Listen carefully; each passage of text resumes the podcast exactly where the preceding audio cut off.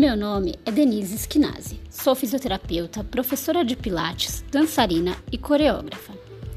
Na dança, me apaixonei pelo estudo do movimento, o que me levou para a fisioterapia.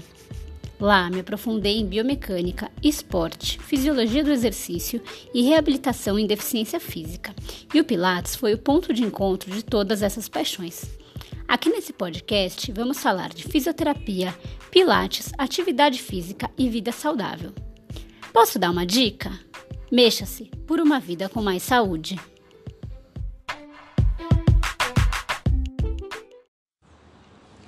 A gente sabe que as mulheres tendem a cuidar mais da sua saúde do que os homens. Porém, quando o assunto é incontinência urinária e disfunção sexual, vira tabu.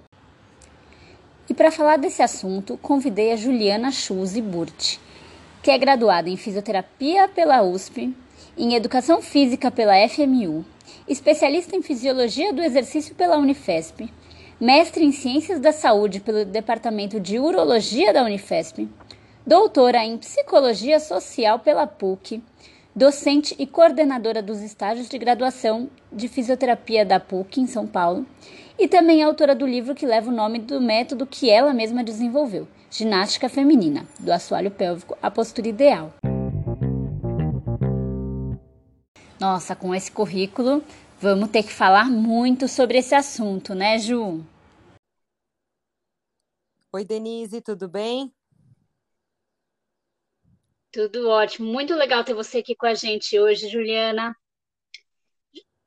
É um prazer ter a sua presença aqui. Ju, vamos conversar um pouquinho é, quando eu estava na faculdade, apesar de ter tido aulas sobre o assunto de saúde da mulher, ter passado em estágio nesse ambulatório, ainda era um assunto pouco discutido.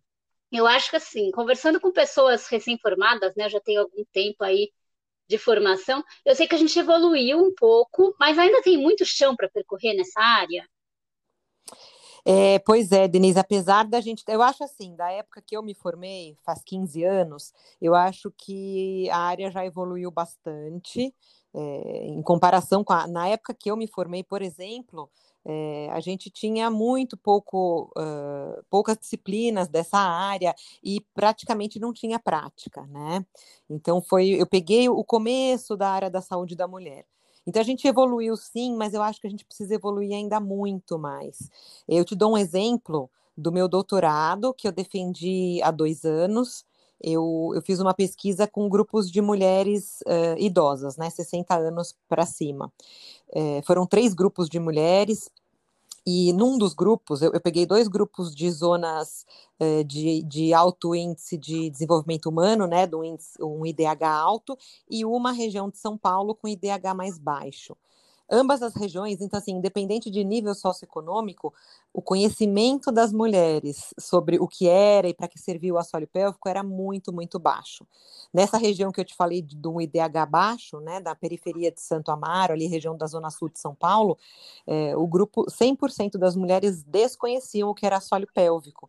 Então, você vê, faz pouco tempo, é, são mulheres assim que já engravidaram, que já tiveram contato com a região né, do assoalho pélvico, mas não sabem onde fica, para que serve. Então, eu acho que a gente tem muito ainda o que percorrer para levar informação para as mulheres né, a respeito disso. Com certeza, elas não sabiam nem o básico, né? Assim, não sabem nem nomear. Pra... Se você não sabe nomear uma coisa, como é que você chega, né? Num profissional da saúde, que já é um segundo passo, e explica o que está acontecendo, né? Se você não sabe nem o que, que era para você conhecer. Exato, exatamente. Então, é, esse é, a grande, é o grande desafio. Eu acho que o primeiro grande desafio é levar esse conhecimento básico mesmo, que é o que você falou, saber o que é, poder falar disso abertamente, né? Porque aí a gente entra até num, num outro aspecto, que é a questão do tabu. Então, eu percebo na prática clínica que existe ainda um tabu em falar sobre isso, né? Porque muitas vezes envolve a sexualidade, e aí as pessoas ficam com receio de falar né? Ou mesmo vergonha, né? De falar, ah, ninguém sai falando aí num encontro com as amigas que está uh, perdendo urina. Então tem um pouco de vergonha, tabu, muita coisa envolvida, né? É verdade. Tem gente que acha que é normal, né? Assim, que ah, tá ficando mais velha, é normal perder um pouco de urina, fazer xixi na calça é normal do envelhecimento. Por que as pessoas têm essa essa noção? Não é real isso, né? Isso, isso é importante a gente falar. É, não é normal, não, não, a gente nunca deve achar que perder urina faz parte de, de, do, do processo de envelhecimento, mas existe ainda uma ideia errônea na população de que ao ficar mais velho é normal perder urina. Eu acho que o, o, que confunde é porque não é normal, mas é comum. Então a gente sabe que a, que a, a prevalência de incontinência urinária na população idosa é grande. Então, e, e a tendência é essa prevalência ir aumentando com o passar do tempo, porque o envelhecimento é um fator de risco para o aparecimento da incontinência urinária, né? Por questões de alterações uh, musculares, do sistema urinário mesmo. Nas mulheres tem a questão de terem é, tido gestações, partos, e quando entra na menopausa, que você tem uma alteração hormonal, você tem aí uma, uma, uma piora do funcionamento do assoalho pélvico. Então, assim, é um problema que ele acontece realmente mais com o processo de envelhecimento, mas não é normal. Então, a gente tem que sempre alertar as pessoas. Se perder urina, independente de ser jovem ou idoso, tem que procurar ajuda, porque existe como uh, resolver o problema, né? Se a gente não curar totalmente, a gente pelo menos melhore muito. Isso é, acaba interferindo demais na qualidade de vida, né? Com certeza, Juliana. E no caso das gestantes, então, pelo que você falou, isso também é comum de se achar que é normal perder urina, mas não é, né? O pessoal acha que é normal por conta do peso em cima da bexiga, em cima da musculatura do assoalho pélvico, mas não é para isso acontecer, mesmo na gestante, certo?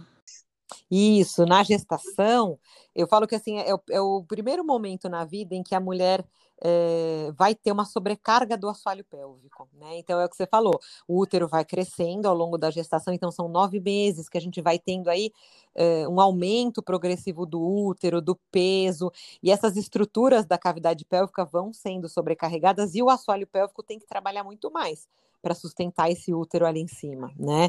Então, muitas mulheres, um terço das gestantes, é bastante, né? Se a gente for pensar, um terço delas apresenta incontinência urinária, principalmente no último trimestre. Então, é, isso tende a acontecer mais no final, quando esse útero está mais pesado e as, e as, alterações corporais ficam mais evidentes.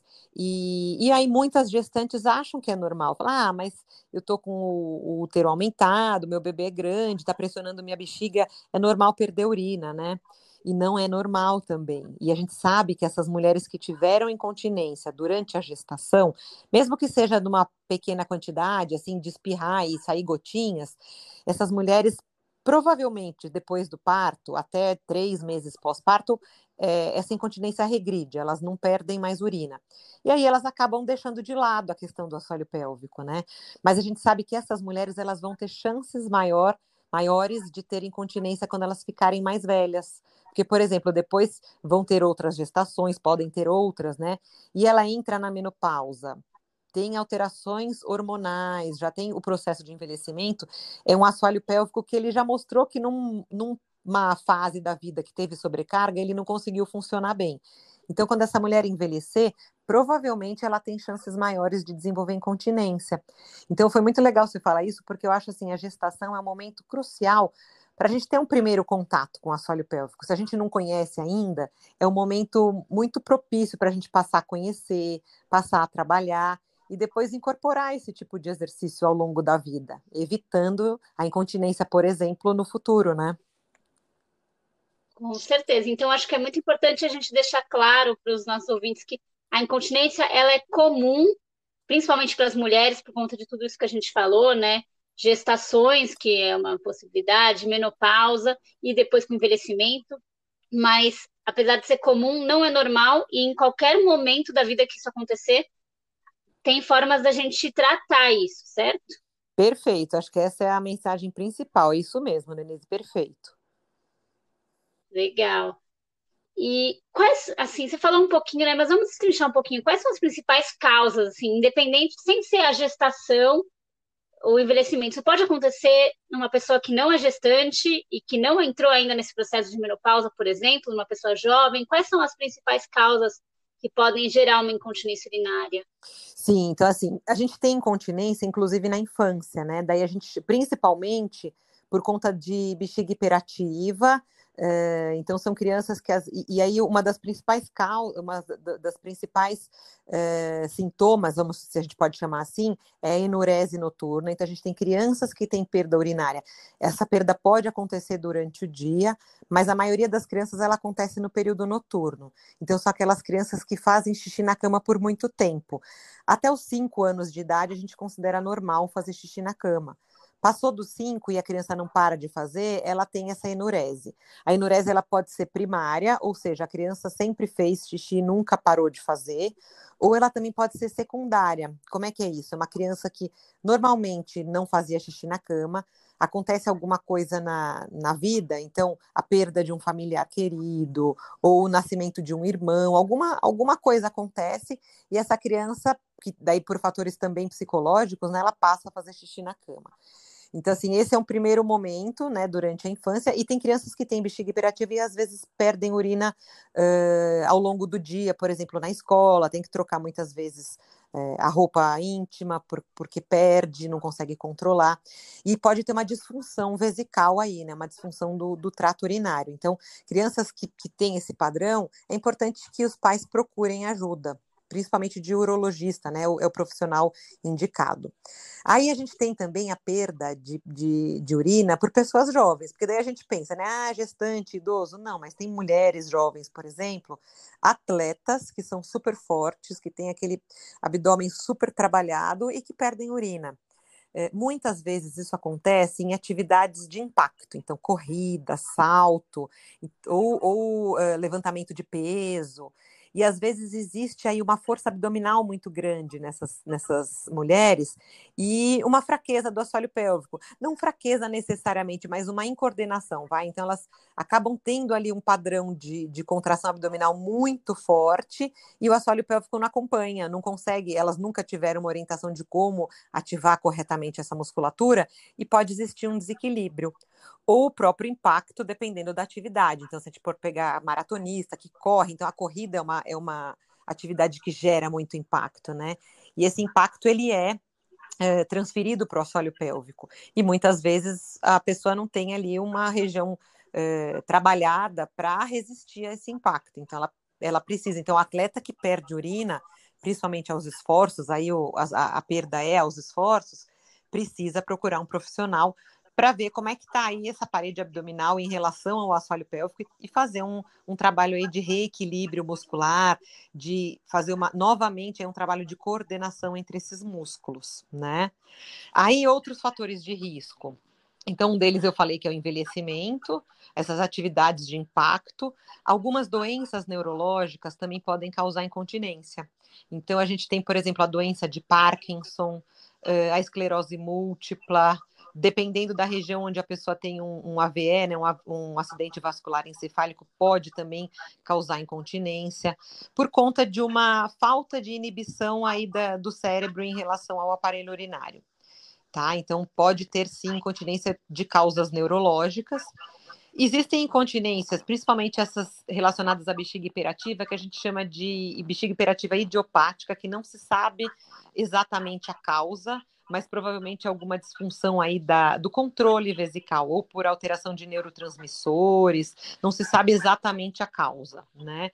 E, e aí essa bexiga hiperativa é interessante porque ela tem sintomas clássicos, né? Então ela tem a urgência, a pessoa sente uma vontade urgente, assim, de repente tem vontade de fazer xixi, não consegue segurar e tem que sair correndo. Se a pessoa perde urina nesse sair correndo, a gente chama de urgeincontinência, ou seja, é uma incontinência urinária que acontece por uma urgência, não dá tempo de chegar no banheiro. Então, são pessoas que vão muito ao banheiro durante o dia, que às vezes acordam muito à noite para fazer xixi e que têm essa vontade repentina de urinar. E aí não precisa ser idoso, isso pode acontecer em qualquer idade a tendência é ir aumentando um pouco a, a, a, prevalência disso, a incidência desse problema com o passar do tempo, né? No homem também? Também. Mas aí é muito relacionado à cirurgia da próstata. Então, os homens que fazem a cirurgia de prostatectomia, que é a retirada da próstata quando tem um tumor, é, muitas vezes existe uma lesão de esfíncter na cirurgia e eles ficam incontinentes. E aí precisa fazer um reforço muscular. É, ou também quando eles têm HPB, que é hiperplasia prostática benigna, que é o aumento da próstata.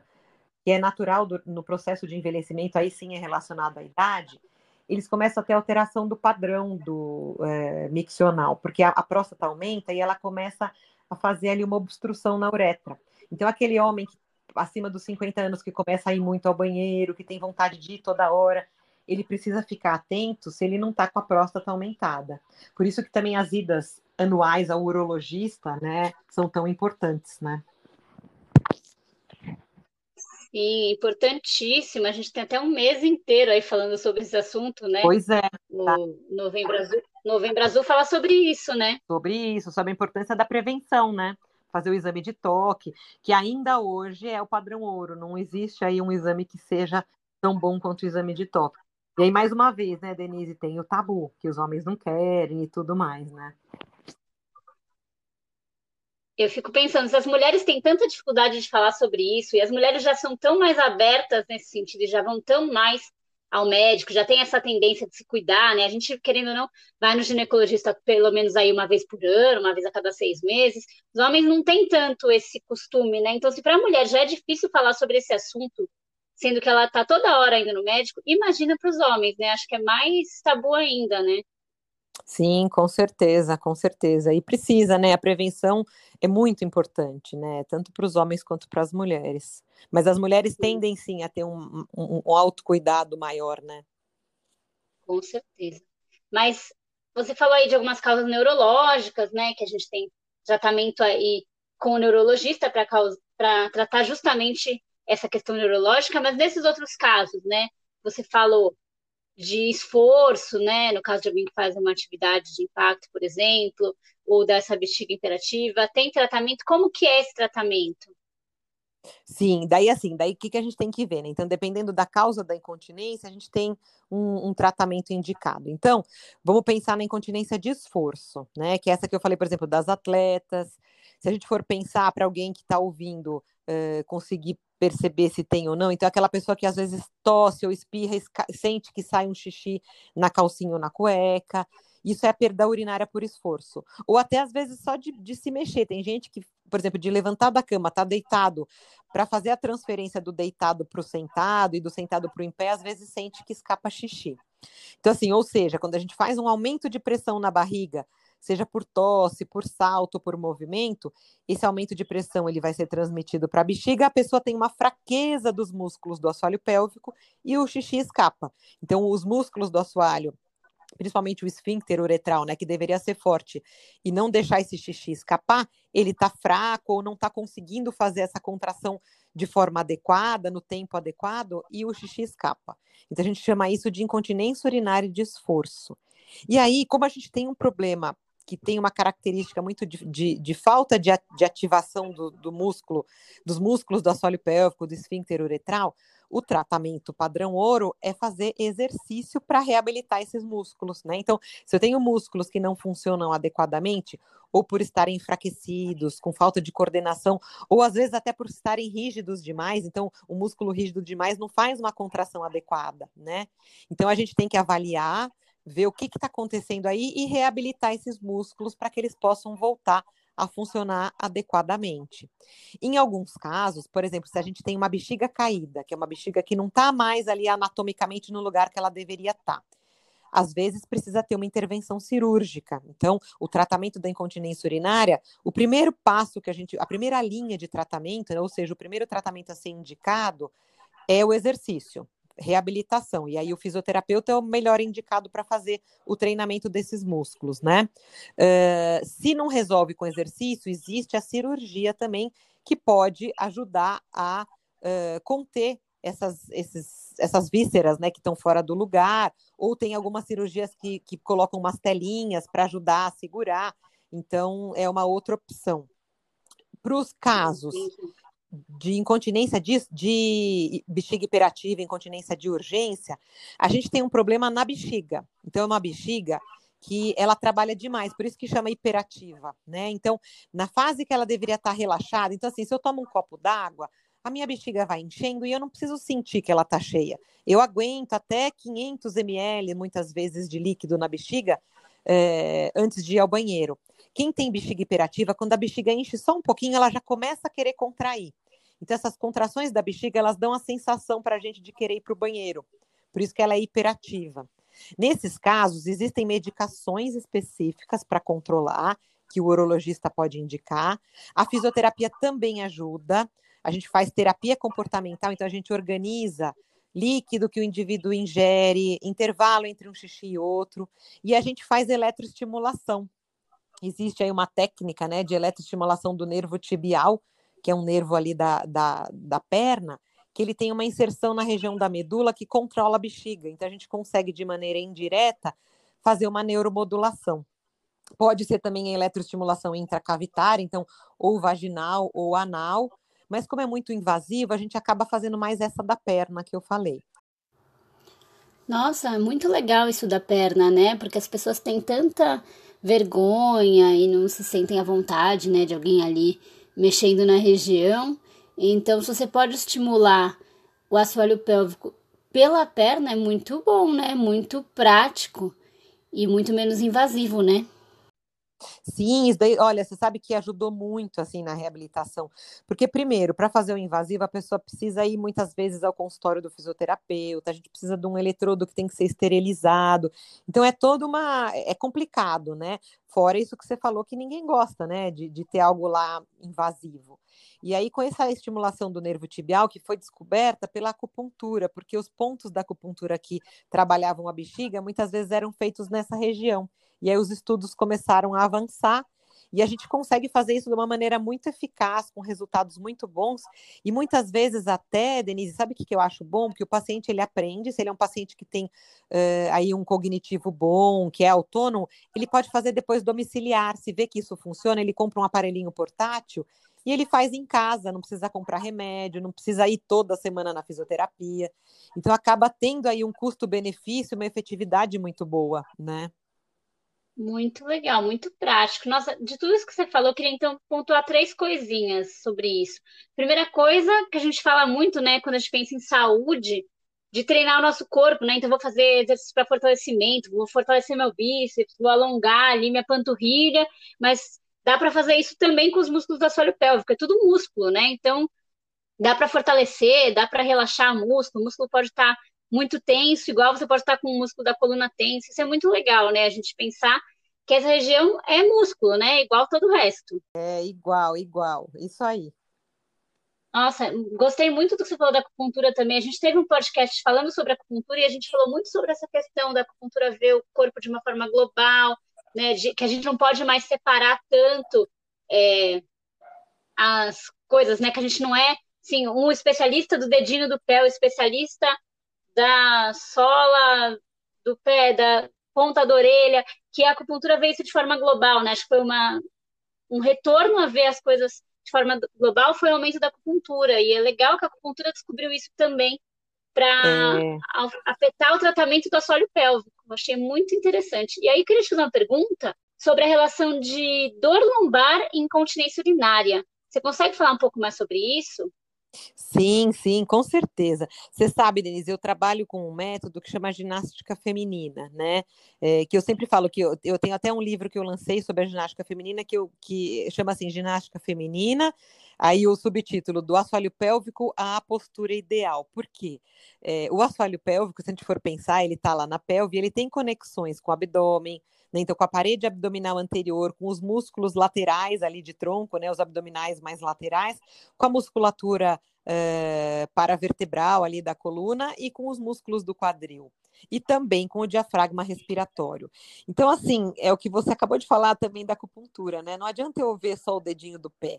Então, se eu, se eu trabalho reabilitação de assoalho pélvico e fico só no assoalho pélvico e não entendo que existem conexões, que o assoalho pélvico não trabalha sozinho, eu não vou conseguir uma reabilitação tão efetiva. Por quê? Porque o assoalho pélvico tem conexões. Então, assim, quando eu faço esse trabalho aí da ginástica feminina, eu procuro enxergar o assoalho pélvico junto com o abdômen, junto com os músculos posteriores, junto com os movimentos de quadril, da respiração. Então, acaba que a gente faz a reabilitação do assoalho pélvico e a gente trabalha a postura, a respiração, tudo de forma é, conjunta. E muitas vezes, quem tem dor lombar, é, você que trabalha com Pilates faz já isso muito, né? Essa conexão. Sim. E o, e o paciente que tem a dor lombar, ele vai ter aí um comprometimento da parede anterior. Então, normalmente a região abdominal, os estabilizadores não estão trabalhando adequadamente. E eles têm conexão com o assoalho pélvico. Então, assim, existe muita relação da fraqueza do assoalho pélvico com fraqueza de parede abdominal, com fraqueza ou uma incoordenação, uma falta de ativação adequada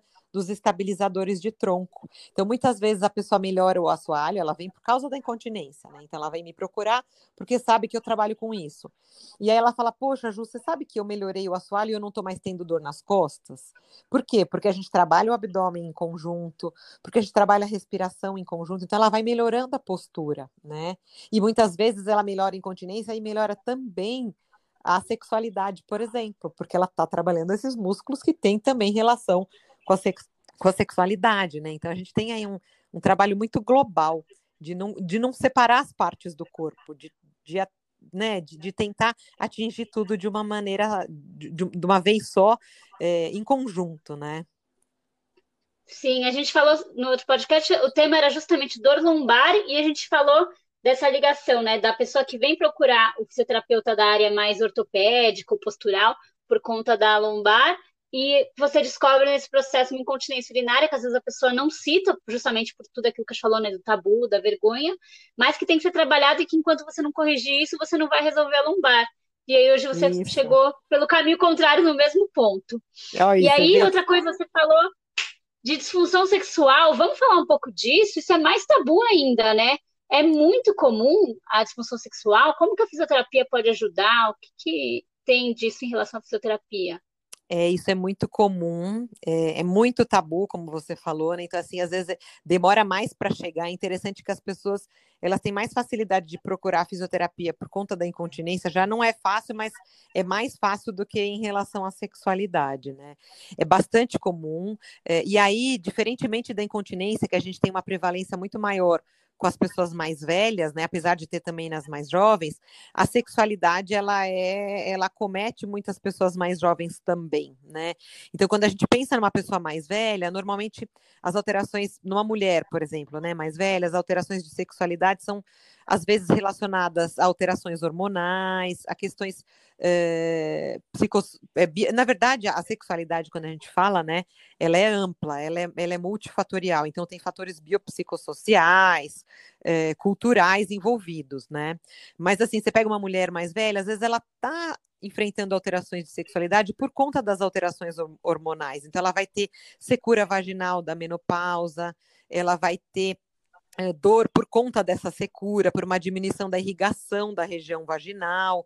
Então, é, tem uma causa aí fisiológica. Às vezes, lógico que também ela já está num relacionamento que tem algum problema, a síndrome do ninho vazio, várias coisas que podem é, acabar colaborando. Mas quando a gente pensa em, em, pessoas jovens, muitas vezes a gente tem aí questões de relacionamento, então às vezes um relacionamento que não funciona tão bem e que acaba refletindo aí na sexualidade.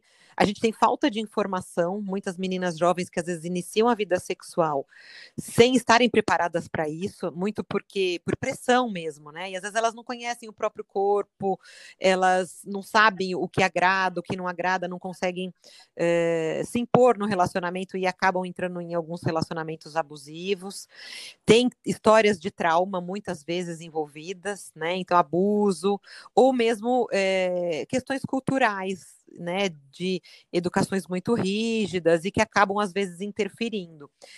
E a fisioterapia ela ajuda, mas ela sempre vai precisar trabalhar é, junto com outros profissionais. Como a gente entende que a sexualidade é multifatorial e que envolve amplos aspectos, o fisioterapeuta sozinho muitas vezes não consegue resolver, a não ser que seja algum fator muito pontual e muito relacionado a alterações físicas mesmo, né? Então, de repente, uma rigidez muscular por algum fator específico. Eu já tive, por exemplo, paciente que era dentista e que ficava muito tempo sentada naquela banqueta de dentista e ela desenvolveu ali uma tensão muscular na região do assoalho. Então, ela não tinha nenhuma outra, nenhuma outra questão envolvida, era muito simplesmente muscular. Então a gente conseguiu resolver só com a fisioterapia.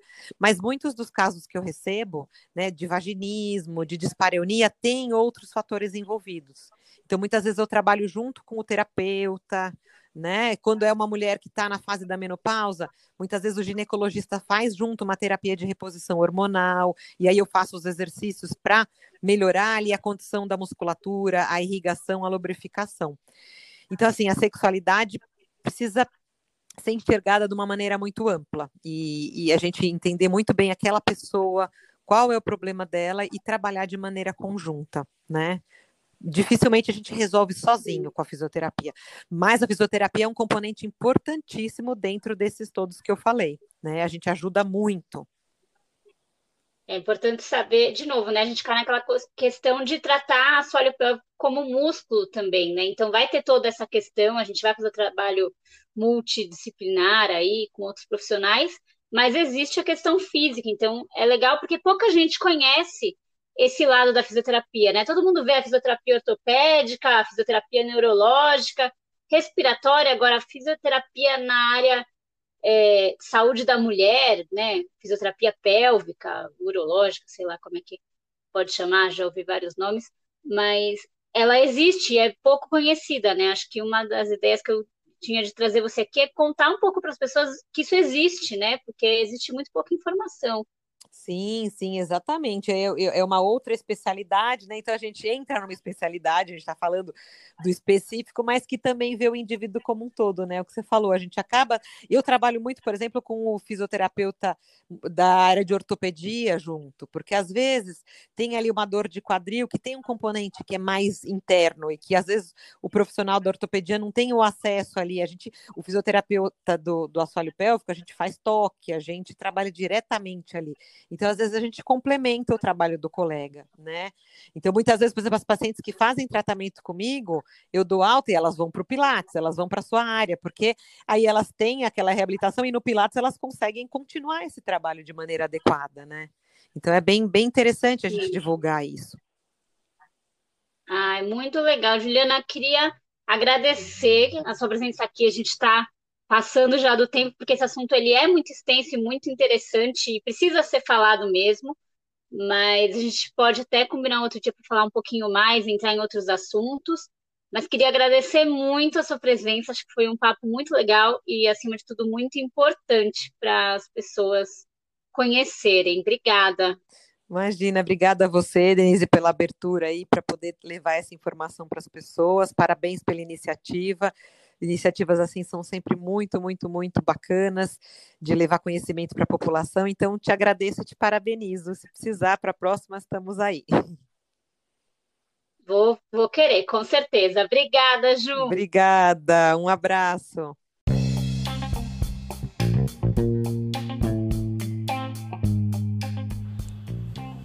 Bom, muito legal esse podcast. Acho que falar desses temas é tão importante, né? Porque mexe inclusive com autoestima, com vergonha.